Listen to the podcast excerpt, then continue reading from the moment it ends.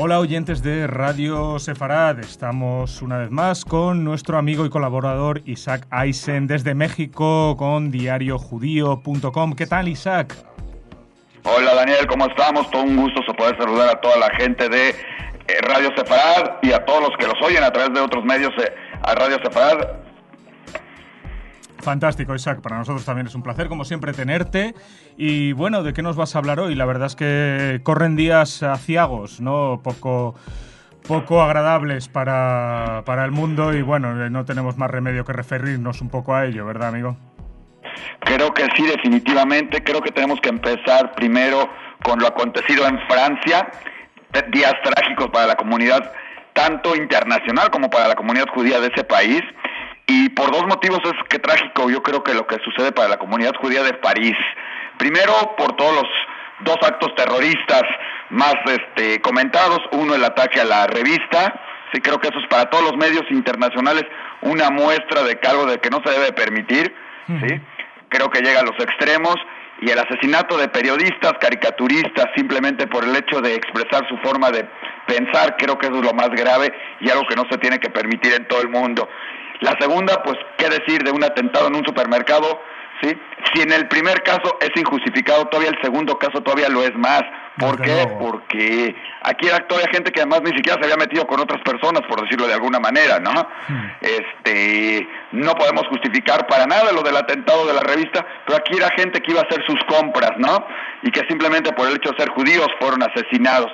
Digo que es doble trágico, no nada más por el asesinato, sino porque el mundo en sí hace todo un gran espectáculo, grandes muestras de solidaridad con el atentado contra la sede del periódico Charles. Todos somos Charles, todos, pero como dijimos nosotros en un medio, todos tenemos que ser judíos, Charles y sobrevivientes de este mundo de terrorismo, porque el atentado el día del al día siguiente en el centro comercial creo que también tiene que ser muy comentado, todavía tendría que ser más comentado y en muchos lados del mundo pasó como una segunda noticia ante lo que había sucedido el día anterior. Y creo que ambos casos son sumamente trágicos, como se están dando en otros lados del mundo, y creo que es algo que tenemos que poner la vista y tener la atención y no permitirlo, ¿no?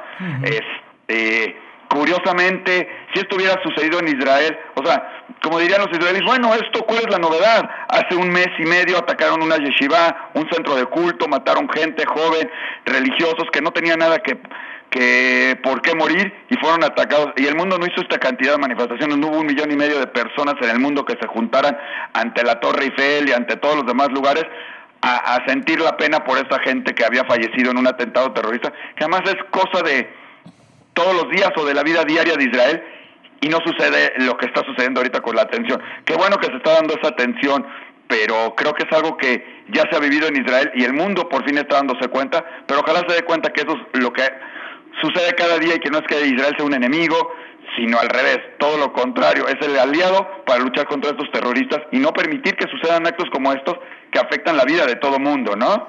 Sí, señor, sí, señor, efectivamente. Isaac, eh, suscribimos eh, cada una de tus palabras y lamentamos ¿no? que este desde México, ¿no? con Diario Judío, que siempre nuestro amigo Isaac Eisen nos trae noticias positivas, nos trae otra nota ¿no? para pues, la otra cara de las noticias, que siempre es muy optimista y muy inspiradora, pues desgraciadamente los tiempos que corren nos obligan a hablar de esto. Y como bien has dicho, Isaac, la verdad es que, eh, bueno, todos somos Charlie Hebdo, pero, pero no todos somos los, los judíos que estaban en un supermercado kosher simplemente eso, haciendo las compras de Sabbat, cuando un criminal eh, sin alma entró y, los mató a sangre fría. Es una lástima y, eso, y además algo que sucede en Israel muy a menudo. Lamento que hayamos tenido que empezar con esto, pero es lo que nos obliga la, la actualidad, amigo Isaac. Definitivamente, pero esperemos que esto sirva para que el mundo entero voltee y cada vez se dé cuenta más de lo que son estos grupos fundamentalistas islámicos, estos grupos que matan indiscriminadamente, que no les importa morir por esto y que era algo que sufría todo el mundo judío y en especial Israel y se tome conciencia y esta vez cambia esa opinión pública y ahora sí se vea quién puede ser y que sirva una nota tan trágica o estas dos notas tan trágicas sirvan para otro cambio. Pudimos ver en las fotos de una marcha al primer ministro israelí Benjamin Netanyahu al lado de Abbas, ¿sí? Y al lado de todos aquellos que permitieron que jamás pudiera estar quejándose y, reclamar y todo. Era algo muy curioso porque ante una, una lucha ante el terrorismo tenías al presidente, al primer ministro de Israel, que tanto ha sufrido del terrorismo, junto a Abbas, con el que tanto han discutido y todo, y a favor o en contra del terrorismo, y a la gente que ha apoyado a Hamas. Entonces dices, bueno, ¿dónde queda este mundo? Esperemos que esto cambie también, ¿no? Sí, señor, sí, señor, efectivamente. Muy buena observación, Isaac, sí. sí. Te pueden ver la foto, por ahí la pusimos nosotros, la puedo ver. Tuvimos esa foto desde el principio en Diario Judío y fue algo muy curioso, ¿no? Hmm. Digo, el chiste es cubrir todas estas noticias y que la gente esté enterada, ¿no? Sí, señor. ¿Sí? Dentro de esto. Ahora, pero creo que es el momento también de demostrar que el mundo judío y el mundo en general sigue funcionando, va a seguir funcionando a pesar de estos criminales y que el mundo no se va a detener. Y prueba de esto es que en México se empieza esta semana lo que es el Festival de Cine Judío, sí, en su doceavo presentación. Como ustedes recordarán, en Radio Sefarad hemos comentado mucho, desde el primer festival Diario Judío ha estado muy apegado. El primer festival fuimos de los primeros organizadores, el segundo, el tercero, hasta ya llegar hoy a un festival muy diferente de lo que inició, porque como todos sabemos, empezar un festival así empieza muy empíricamente, empieza con una gran, labor de una persona como Fuaron Margolis que empezó haciéndolo al frente de este festival hasta convertirlo en algo que hoy es muy profesional, muy trabajado, no por eso quieres, eh, no es un negocio, es simplemente una manera de expresar la cultura judía y es algo importante porque no es un festival de cine judío para judíos, es un festival de cine judío para el mundo en general, mostrar lo que se habla en el cine judío. Cine judío puede ser artistas, puede ser este algo con alguna temática de cine judío, ¿no? Esa es la parte interesante esto y hay varias cosas. Este año la imagen del festival, el año pasado si recordarán fue una imagen de Noé Katz, este año es el título de una obra de un reconocido pintor mexicano, un artista plástico muy conocido judío de nombre Leonardo Nierman. Hay murales, hay pinturas, es sumamente conocido su la imagen que se usó fue la de poema, ¿sí? Es una imagen, la pueden ver en Diario Judío, esa y otras obras de Leonardo y varias de sus cosas. Pero esta es una forma muy interesante porque el arte, este año el Festival de Cine Judío toma de nombre el arte de imaginar. Y esta obra habla mucho de esto, porque como dice Leonardo Nierman, crear con la imaginación, todo el mundo lo puede expresar de diferentes formas, y es por eso que todos somos artistas, y el cine es una manera de ser arte. Entonces, eso es parte de lo que, de la imagen que se está usando, ¿sí? este, dentro de todo esto, ¿no? Y tenemos películas, déjame platicarte un poquito, tenemos películas muy interesantes como Zaytun, ¿sí?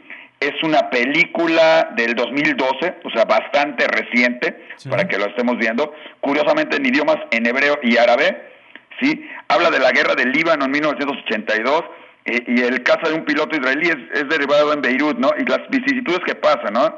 es un niño palestino refugiado que derribó el avión y acepta ayudarlo a escapar, ¿no? Una vez que cayó ahí, en vez de tenerlo, lo ayuda a escapar y todo esto, y cómo se va dando, ¿no? este, y cómo van juntos para irse regresando, y la relación que se ve entre este niño este libanés, ¿sí?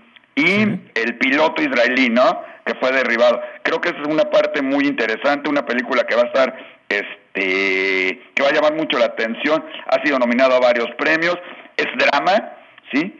Y seguramente llamará mucho la atención. Se llama El árbol de aceituna en México, Zeitung en este eh, en su nombre original, ¿sí? Sí. Tenemos otras otras películas como La llave perdida, The, Lost Key, ¿sí? Que es una película que habla de cómo encontrar tu alma gemela y lo difícil que puede ser. Es un documental, ¿sí?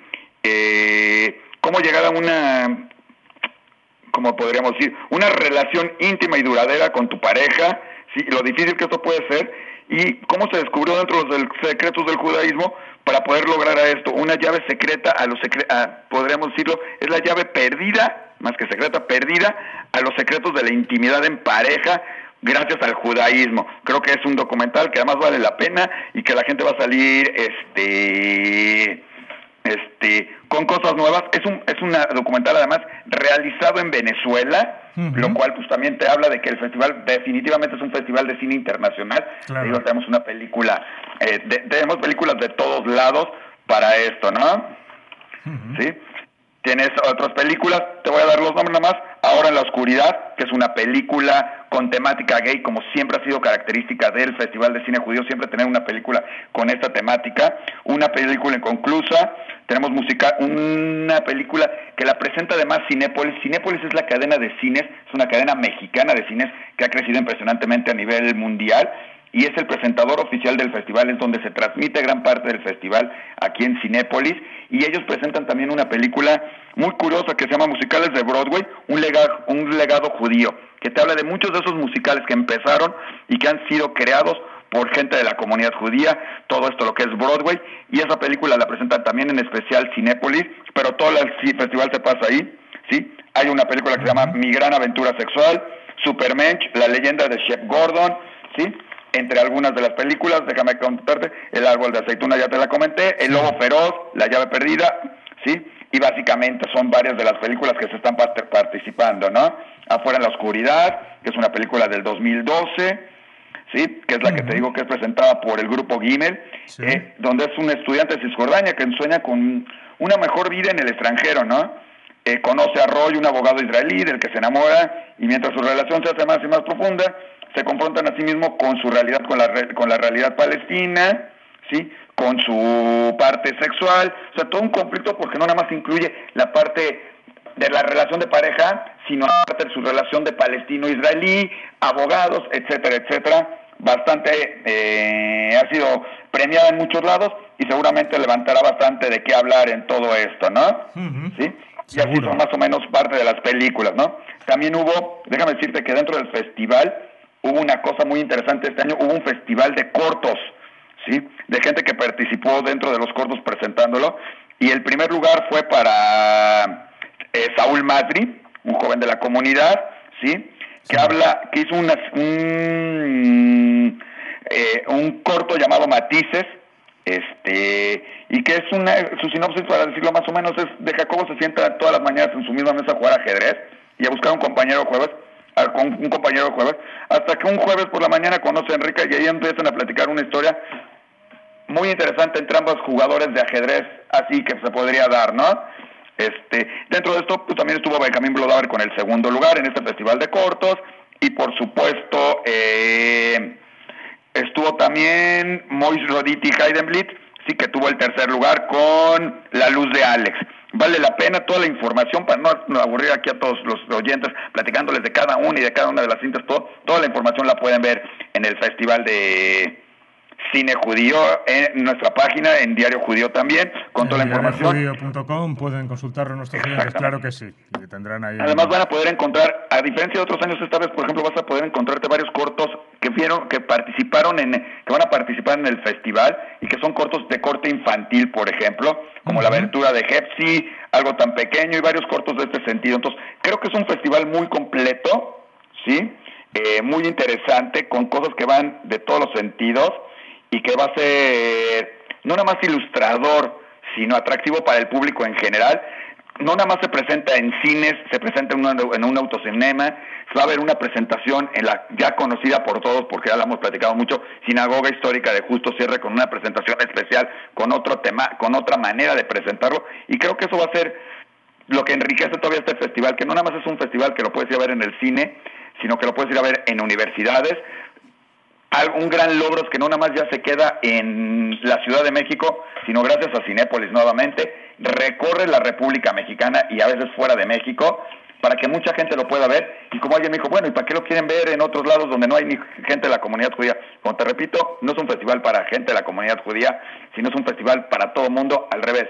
Tiene mucho más público en un lugar como la Cineteca Nacional, en lugares como Querétaro, Guanajuato, muchos lugares fuera del DF donde además la gente está muy ávida de conocer, de ver y de aprender, ¿no? Y de ver un cine diferente también, ¿no? Claro, en sitios donde además eh, la oferta cultural a lo mejor no es tan rica como en el DF y tienen la oportunidad, pues eso, de acceder a un montón de obras que de otra manera a lo mejor no disfrutarían, ¿no?